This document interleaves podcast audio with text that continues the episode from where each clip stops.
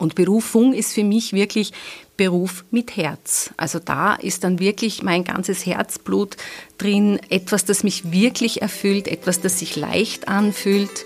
Also da habe ich dann den Satz aus meinem Leben gestrichen, ich muss morgen arbeiten. Dein Leben, deine Persönlichkeit und wie sich beides in vollem Ausmaß entfalten kann. Das erfahren wir heute von Astrologin und Human Design Expertin und einer emotionalen Generatorin, Andrea Stachel. Grüß dich. Ja, hallo. Danke, schön, dass du da bist. Ich, danke, dass ich da sein darf. Sehr schön. Vielen Dank. Es freut uns sehr. Weil ich das gerade erwähnt habe, wollen wir natürlich auch gleich auflösen, was es damit auf sich hat, dass Andrea eine emotionale Generatorin ist. Oder warten wir noch ein bisschen? Das machen wir später. Das machen wir später, so ist es. Aber zuerst einmal, weil ich dich ja auch als Astrologin vorgestellt habe, wie bist du denn zur Astrologie gekommen? Ja, zur Astrologie bin ich schon vor über 20 Jahren gekommen, äh, und zwar über psychosomatische Probleme, die ich damals hatte in meinem Berufsleben. Und äh, ja, ich habe dann viel gesucht, wollte nicht glauben, ähm, dass es dafür keine Lösung gibt, außer Medikamente. Und das wollte ich nicht. Und dann bin ich zu einer Astrologin gekommen und ähm, ich habe damals sicher nicht wirklich verstanden, worum es geht, aber es hat mich so interessieren angefangen und ich habe dann einfach wirklich für mich recht bald beschlossen, äh, selber eine Ausbildung zu machen und darüber mehr zu erfahren. Mhm. Und heute bist du eben hier. Und da würde ich natürlich auch gleich gern wissen, und wahrscheinlich interessiert es auch alle Zuhörer und Zuhörerinnen, welche Sternzeichen bist du denn? Ja, meine Sonne steht im Sternzeichen Stier und mein Aszendent, wenn es auch noch wen interessiert, ist Zwillinge. Mm, okay, also auch für die Kommunikation, so wie heute im Podcast, super die Zwillinge, was ich weiß, gell? Unbedingt. Das geht ganz locker flockig. Man kommt eigentlich mit jedem ins Gespräch als Zwilling-Aszendent. Sehr schön, da kennt man ganz viele Leute dann. Ja. Wunderbar. Du hast eben dann die Ausbildung zur Astrologin damals gemacht. Das ist auch ein Grund, warum es den Podcast gibt, damit wir eben diese Berufsgruppen wie Astrologie vorstellen können, weil dieser Podcast ist ja auch von der Fachgruppe der persönlichen Dienstleister in der Wirtschaftskammer Steiermark. Und über diese Berufsgruppen haben auch manche zu ihrer Berufung oder zu ihrem Beruf gefunden. Und deswegen auch der Titel von unserer heutigen Folge Beruf und Berufung. So findest du erfolgreich deinen Weg. Bevor wir diesen Weg jetzt beschreiten, liebe Andrea, was ist denn Astrologie überhaupt? Wie beschreibst du das? Wie definierst du das aus deiner Sicht? Astrologie ist etwas Uraltes. Der Begriff selbst kommt aus dem Griechischen und äh, heißt Sterndeutung. Und genau darum geht es auch. Ähm, es geht in der Astrologie äh, ja wirklich darum, die kosmischen Zusammenhänge mit dem irdischen Leben zu verstehen. Also darum, wie diese Planetenkonstellationen da oben angeordnet sind und äh, wie, wie wir dann quasi auf der Erde damit in Bezug stehen. Mhm. Und äh, ja, es ist lang vor Christi Geburt haben Völker schon sich mit der Sternenbeobachtung beschäftigt und haben Aufzeichnungen darüber gemacht. Und wir haben es heute ein bisschen einfacher, weil wir nehmen als Grundlage eben das Horoskop. Und was ist jetzt ein Horoskop überhaupt? Das finde ich nämlich sehr spannend. Wir leben ja hier auf der Erde. Und man muss sich das vorstellen, als würde man an dem Ort, wo man geboren wurde und an dem genauen Tag und zur genauen Geburtsminute ein Foto in den Sternenhimmel machen. Und dann ist es heute so, dass man das, äh, diese Daten dann in ein schlaues Computerprogramm eingibt und dieser dann quasi das Horoskop auswirft. Die Aufgabe einer Astrologin ist es dann, diese Daten zu interpretieren und zu deuten. Alles klar. Und jetzt zur Astrologie zusätzlich hast du auch noch etwas, was du da so mit zu Rate ziehst, und das ist Human Design. Vielleicht ganz kurz noch einmal auch darüber. Ja, Human Design verbindet alte Weisheiten mit neuen Wissenschaften.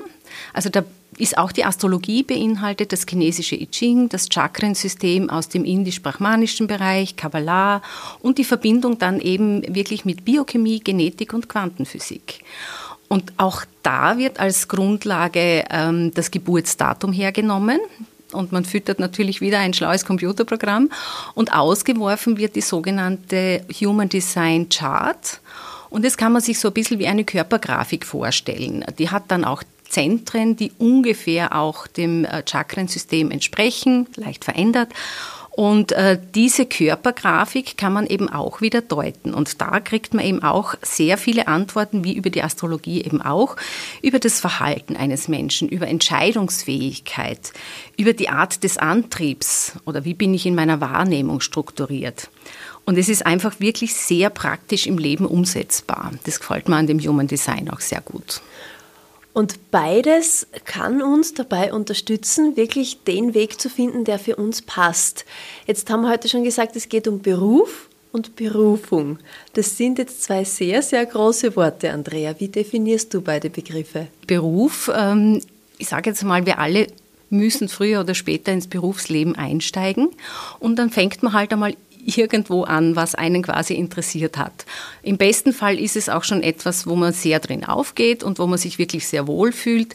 Oft ist das aber nicht der Fall und man, man merkt halt dann im Laufe des Lebens, dass man, ähm, dass dann noch irgendetwas in einem schlummert, äh, was noch ähm, an die Oberfläche geholt gehört oder dass einem vielleicht in dem Beruf, den man schon lange Zeit macht, ein bisschen langweilig worden ist, weil einfach weitere Schritte anstehen.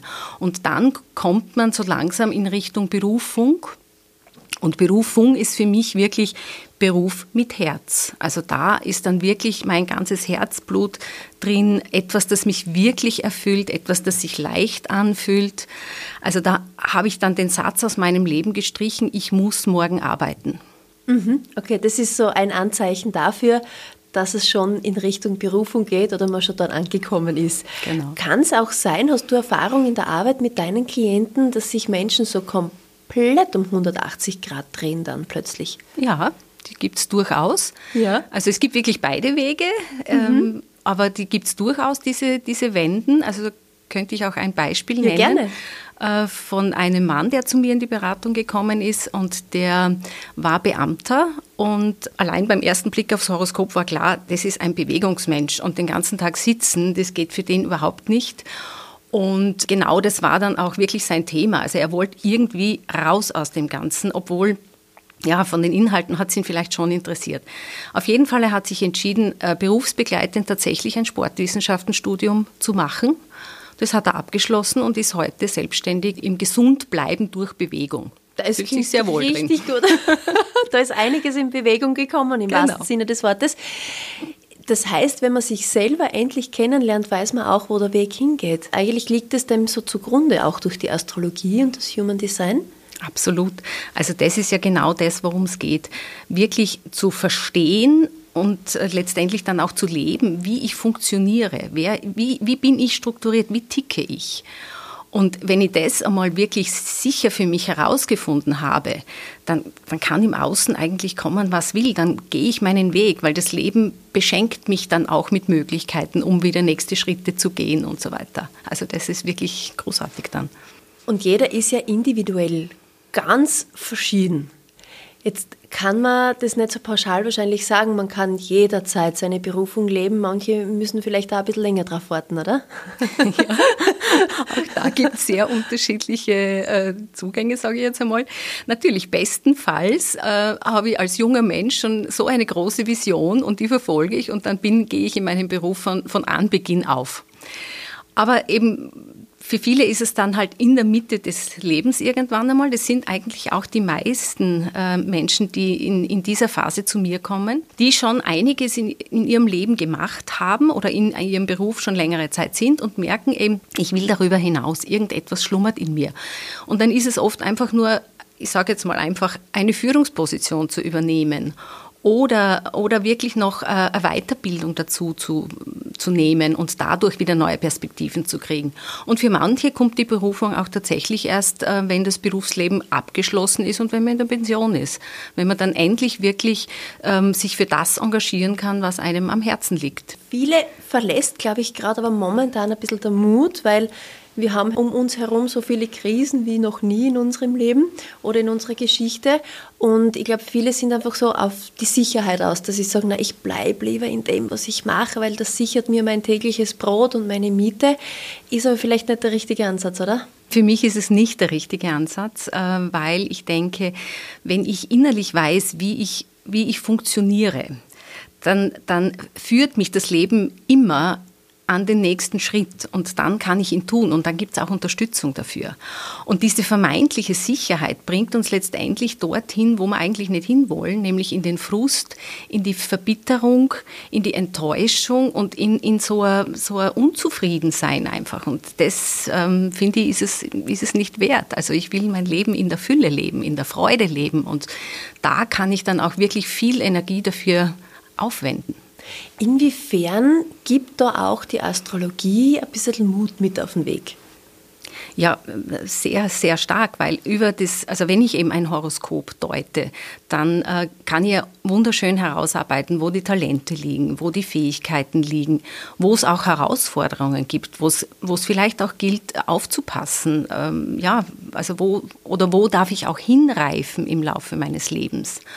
Und äh, wenn ich das alles weiß, ja, dann weiß ich auch meine Schritte. Ne? Dann weiß ich, wo, wo mich das Leben hinbringen möchte. Mhm. Also ist das, was du dir zuerst einmal anschaust, wenn jemand zu dir kommt? Ja, ich habe ja bei der Huber-Schule in der Schweiz gelernt. Dort kennt man den sogenannten Alterspunkt in einem das? Horoskop. Ja, das ist was sehr Spannendes, weil in der Huberschule geht man eben davon aus, dass man im Laufe seines Lebens einmal durch das ganze Horoskop durchgeht und ab dem 72. Lebensjahr die zweite Runde beginnt. Mhm. Und äh, wenn man sich dann vorstellt, eben an verschiedenen zu verschiedenen, äh, äh in verschiedenem Alter, bin ich eben an einem unterschiedlichen Punkt. Und von dort aus habe ich quasi wie einen Scheinwerfer auf das ganze Horoskop. Und dort ist dann auch der Ansatzpunkt und, und von dort aus kann ich auch schauen, welche Themen sind gerade aktuell, wo ist der Mensch gerade unterwegs, wo zeigt sich das im Äußeren. Und da gibt es eben dann Phasen, wo wieder vielleicht ähm, eine Weiterbildung günstig ist oder eben wirklich ähm, Themen, die man dann anschauen darf. Und von dort aus arbeiten wir uns dann quasi in dem Horoskop langsam Schritt für Schritt in mhm. einem Dialog vor. Was passiert dann, wenn der Klient oder die Klientin weiß, was so die nächsten Schritte jetzt wären? Ja, ähm, dann äh, gehe natürlich erst einmal mit der Information nach Hause und lasse sie sacken. Und wenn es ähm, eben, ist oft der Fall, wenn es nach, ähm, nach, nachdem das einmal angekommen ist, quasi in jeder Zelle, Bedarf gibt, dann kann man natürlich auch eine Folgeberatung buchen und dann kann mhm. man sich noch einmal genauer anschauen, also welche Schritte sind jetzt wirklich, was ist von der letzten Beratung übergeblieben, wo geht jetzt der Fokus hin, was wäre jetzt wirklich wichtig als nächstes zu tun. Mhm.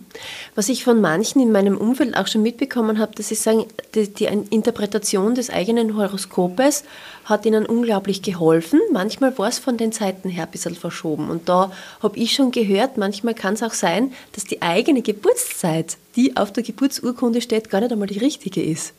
Ja, das ist äh, tricky und da kann man eh sagen, also wenn, wenn ich eben bei dem Alterspunkt anfange und der Mensch weiß nicht so wirklich, wovon ich rede, dann äh, ist mit ziemlicher Sicherheit die Geburtszeit nicht richtig und dann müssen wir eher einen Cut machen, weil äh, die genau, möglichst genaue Geburtszeit ist, ist wirklich ausschlaggebend und maßgeblich, eben, dass diese, diese Deutung dann auch wirklich stimmt. Mhm.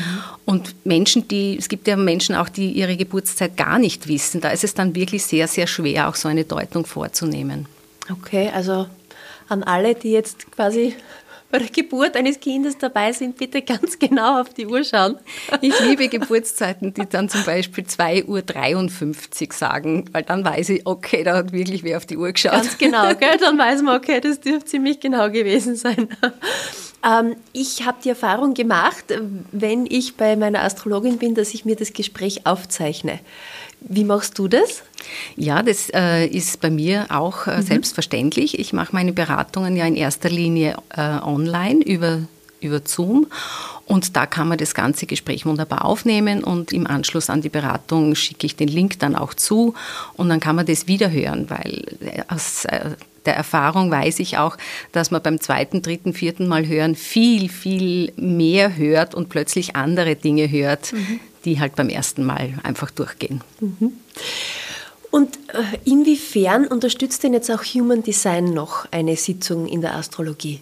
Weil wir das jetzt noch gar nicht so intensiv angesprochen haben. Ja, also das Human Design nehme ich aus folgendem Grund sehr, sehr gerne dazu. Da geht es nämlich um bestimmte Typen und um Strategien, wie ich zu meiner Wahrheit finde. Mhm. Und das finde ich halt über das Human Design sehr, sehr schön darstellbar. Das sieht man dann eigentlich auf einen Blick.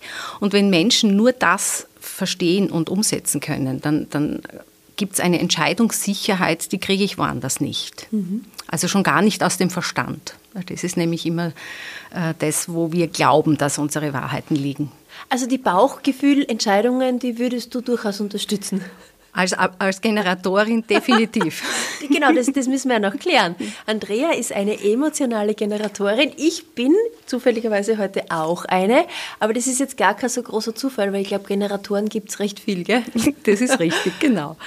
Ja, also äh, im Human Design also ich muss jetzt noch mal kurz ausholen, ja. über die Grafik kann man eine Woche reden, aber, aber ganz auf der oberen, äh, auf der Oberfläche sozusagen. Ja. Da kann man eben äh, einmal von Generatoren sprechen und von weiteren äh, vier Typen. Mhm. Also Generatoren teilt sich noch einmal, das sind 70 Prozent der Bevölkerung und die sollen wirklich die Weisheit ihres Körpers in ihre Entscheidungen mit einbeziehen. Eben diese berühmte Bauchstimme. Mhm.